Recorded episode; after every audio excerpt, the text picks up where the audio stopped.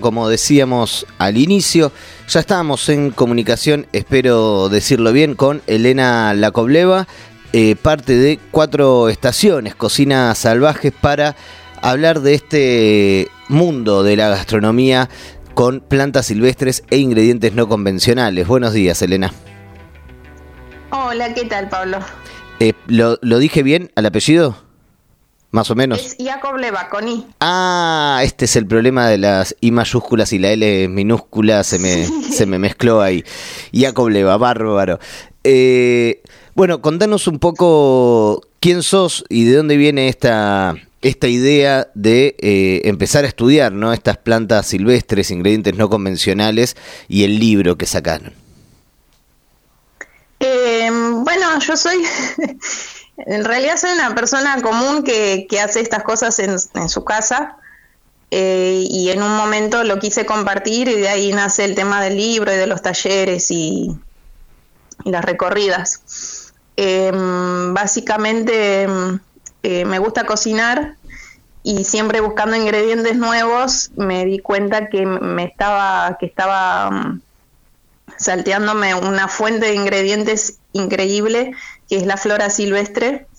Em, así que nada, me dediqué a, estudiar eso, a, aprender a reconocerlas y a usarlas también en mi casa.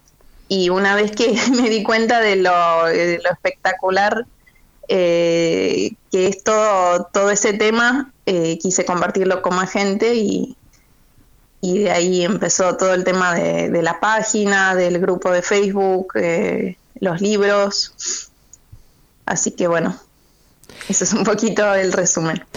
¿Y qué, digamos, cómo, de, cómo podemos identificar, además de, los libros, cómo fue el proceso, ¿no? De empezar a identificar, bueno, voy a probar esto, lo otro, eh, ¿no? Y ir viendo, eh, nada, cómo, qué es lo, cómo identificar lo que nos da la, naturaleza, qué es comestible, qué no, qué sabores se pueden mezclar. Mira, las ideas sobre qué, qué probar y qué no, em, las podés sacar de, varios lugares. Em, por un lado, hay muchísima información así general sobre qué plantas son comestibles, como, no sé, los libros de Rapoport. Eh, hay, hay varios libros así que te dicen en líneas muy generales qué planta es comestible. Lo que no te dice es exactamente cómo comerla, cómo recolectarla, en qué momento del año buscarla. Y esa es la parte que yo estoy tratando de llenar eh, con mi trabajo. Eh, como enseñarle a la gente exactamente qué hacer paso por paso para que ni se equivoquen en la identificación ni les quede fea la comida. Em, también se puede, por ejemplo, buscar en gastronomías de otros países, que pasa mucho que plantas que acá no nadie sospecha que, se comen, en otros países las venden en la verdulería.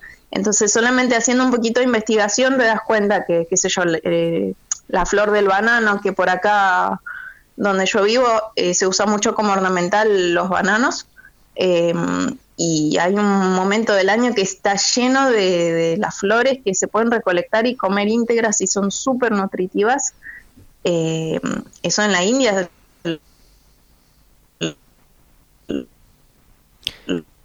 Ahí, ahí te perdimos, perdimos un poquito la comunicación.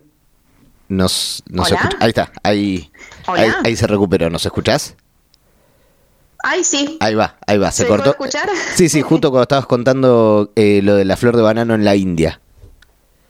Ah, claro, que hay, hay algunos ingredientes que en otros países son ingredientes de uso habitual, que acá no se sospecha ni siquiera, pero si hacemos una pequeña investigación, eh, podemos descubrir em, qué ingredientes son y podemos incluso simplemente agarrar y buscar recetas que ya existen, que ya circulan y que la gente viene haciendo hace cientos de años.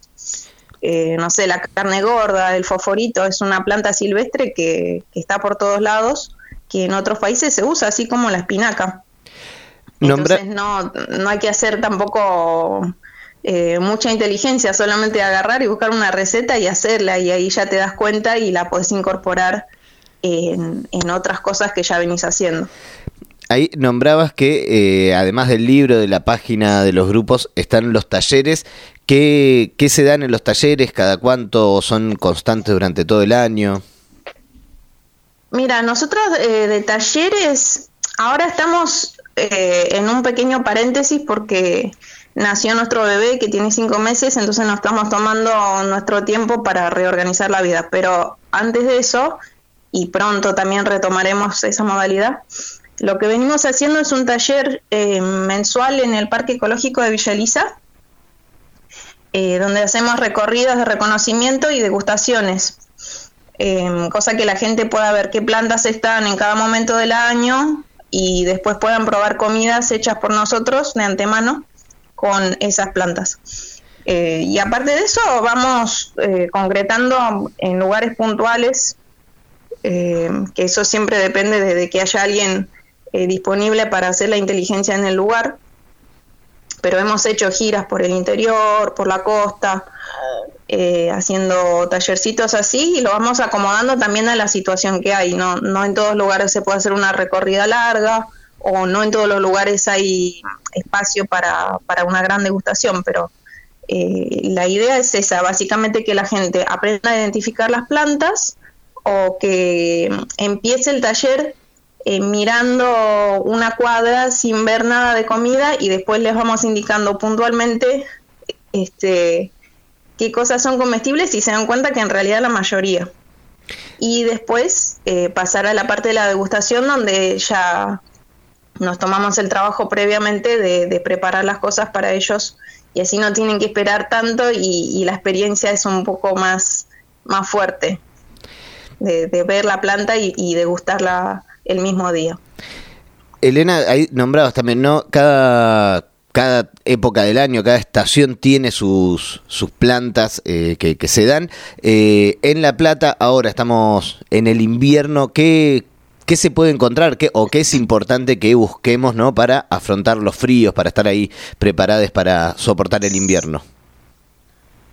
Sí, mira, el invierno es la época, es igual que si tenés una huerta, todo lo mismo que cultivás en la huerta, eh, cosas parecidas están disponibles de forma silvestre, o sea, tubérculos, eh, órganos subterráneos, eh, rizomas, por ejemplo, la chira tiene rizomas comestibles y están para recolectar ahora.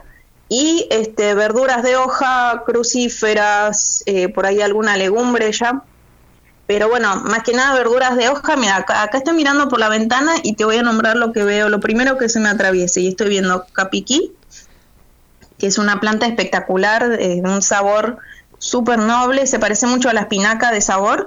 Eh, y la usamos de la misma manera, o sea, no es invasiva, no es amarga, no, nada, es este, muy versátil. Estoy viendo ortiga, que es una planta que tiene 10 veces más hierro que la espinaca, eh, es una planta espectacular que si la tienen, cuídenla. Eh, estoy viendo lengua de vaca. La lengua de vaca es una planta también muy nutritiva que ahora estamos recolectando las hojas, pero más adelante vamos a recolectar eh, sus semillas para hacer harina. También las raíces son comestibles. es una planta que se le da un uso medicinal.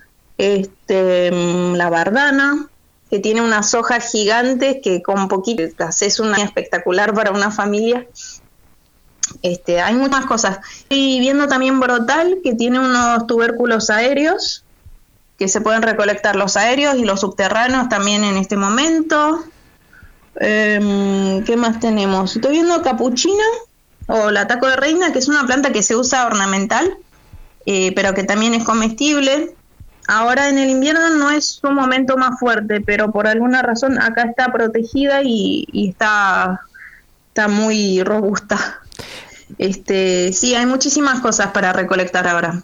También ah, una cosa que está disponible ahora eh, son los higos de la enamorada del muro, eh, que es, este, los comemos salados o dulces, también son un ingrediente muy versátil tenés una, una verdulería del otro lado de la ventana, tenemos, ¿no? En, en términos de, todas las posibilidades. Sí, yo dejé de hablar porque, porque no quiero extenderme mucho, pero la verdad que hay muchísimas cosas más.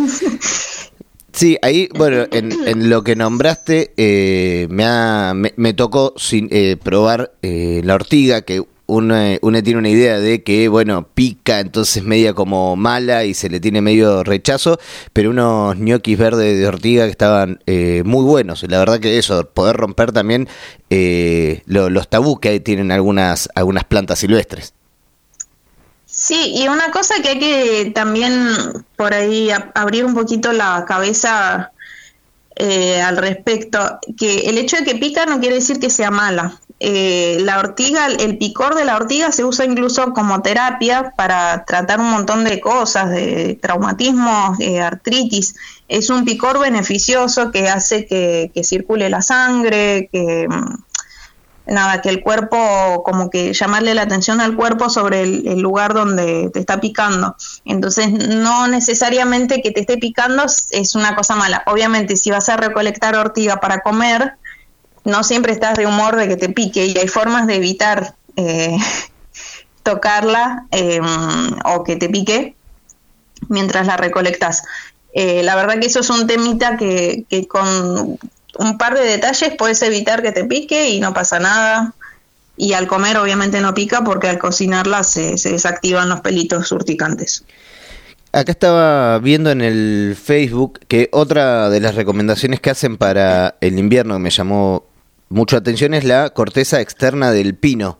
¿Cómo, cómo se utiliza?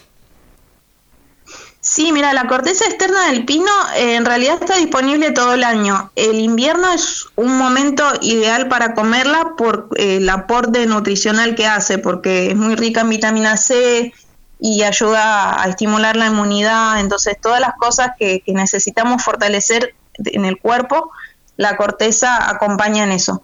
Eh, y lo que hacemos con la corteza es que la molemos para hacer una harina y la harina después la usamos o en panificados, postres, pastas, eh, también la podemos usar eh, incluso en salsas como saborizante.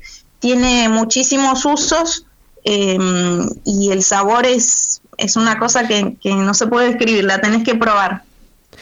Eh, pero bueno, por las dudas aclaro que no tiene gusto a resina, no contiene resina. Eh, es una cosa totalmente inesperada eh, lo suave que es el sabor y al mismo tiempo que, tiene una personalidad eh, que por ahí no te imaginabas que podías encontrar en una corteza de un árbol que está por todos lados y que medio plaga. Elena, nos llegan preguntas de oyentes.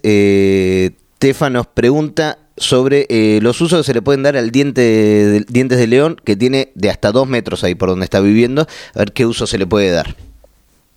Uf, mira, el diente de león es la mejor planta que te puede tocar. Lo, que tiene es que por ahí si una persona no, este, no está muy familiarizada con el sabor amargo, por ahí la tiene que empezar a usar de a poquito. Pero el diente de león lo usamos, en, bueno, la más básica en ensaladas crudas, eh, lo podemos usar en, preparaciones cocidas, con relleno de pastas, de empanadas, de, lo que quieras. Si no te gusta el sabor amargo, lo vas mezclando con otras verduras. Pero este, lo usamos en infusiones, en bebidas este, frías también, crudas, procesado con agua y filtrado, te queda un, un agua verde que es deliciosa, la puedes endulzar un poquito y además lo beneficioso que es para el cuerpo, porque ayuda a la digestión, este, ayuda al hígado, ayuda a la producción de bilis. Este, incluso lo usamos en postres. Por ejemplo, yo ahora estoy por publicar una receta de un postre con diente de león, eh, que por ahí no es lo, más estereotipo, eh, estereotípico que uno pensaría con una verdura de hoja amarga, pero con un poquito de imaginación lo puedes incorporar, incorporar en un montón de cosas. Elena. Este, también, bueno, del diente león, yo me extendí con las hojas, pero son comestibles. Las flores en escabeche son una delicia. Los capullitos en vinagre, eh, como si fueran alcaparras. Para mí me gustan más que las alcaparras. Tienen gustito como alcaucil. Y las raíces del diente de león también son una cosa muy importante a tener en cuenta porque mm, las, bueno, las tiernitas son comestibles como verdura rayaditas en una ensalada pero las, más fibrosas las deshidratamos, las eh, tostamos y las molemos para hacer eh, una especie de café. O sea, obviamente no es café, es mejor que el café. este, porque tiene todas las propiedades del diente de león sin la cafeína y sin la parte negativa de tomar café. Obviamente el sabor es distinto, no lo pensamos como un reemplazo del café, lo pensamos como una bebida parecida. Elena, antes de, eh, despedirnos, eh, si querés eh, comentarnos las formas de las redes para poder comunicarse, para quien tenga alguna pregunta para seguir ahondando, y también dónde conseguir los libros. mira, los libros los pueden conseguir comunicando con nosotros a través de la sino también está en, en la página de la editorial Ecobal, y están también en algunas librerías como Cúspide y Aves Argentinas, pero otras más que yo eh, en realidad no sé exactamente cuáles. Eh, y para, para, aprender sobre, para ver las cosas que nosotros publicamos, eh, lo mejor es que se conecten con nosotros por las redes, que tenemos, como donde más actividad tenemos es en Facebook, que tenemos la página que se llama Las Cuatro Estaciones, guion Cocina Salvaje, y tenemos también un grupo de discusión que, mm, es muy interesante, que se llama Cocina Salvaje, guion recetas e identificación, eh, que está bueno porque la gente puede hacer consultas ahí, si encuentra una planta y la quiere identificar o, quiere saber cómo se usa, puede hacer las consultas ahí, que tenemos varios expertos también colaborando o si la gente tiene una receta que hizo y la quiere compartir con los demás, la puede publicar ahí. Es un grupo, un, espacio de intercambio muy lindo que se formó, que, la verdad que están todos invitados a participar, a entrar a chusmear. Eh, y nada, ahí también anunciamos cuándo son los talleres. Los talleres suelen ser eh, a la gorra, así que todos se pueden anotar. Pero bueno, como te decía, por estos meses no estamos haciendo. Elena, te agradecemos. los vamos a publicar ahí. Te agradecemos muchísimo la, comunicación y, quedamos eh, súper entusiasmados por eh, empezar a, investigar y a conocer más de las flores y las plantas silvestres que nos rodean para, para nuestra alimentación. Bueno, bueno, gracias este, por llamarme.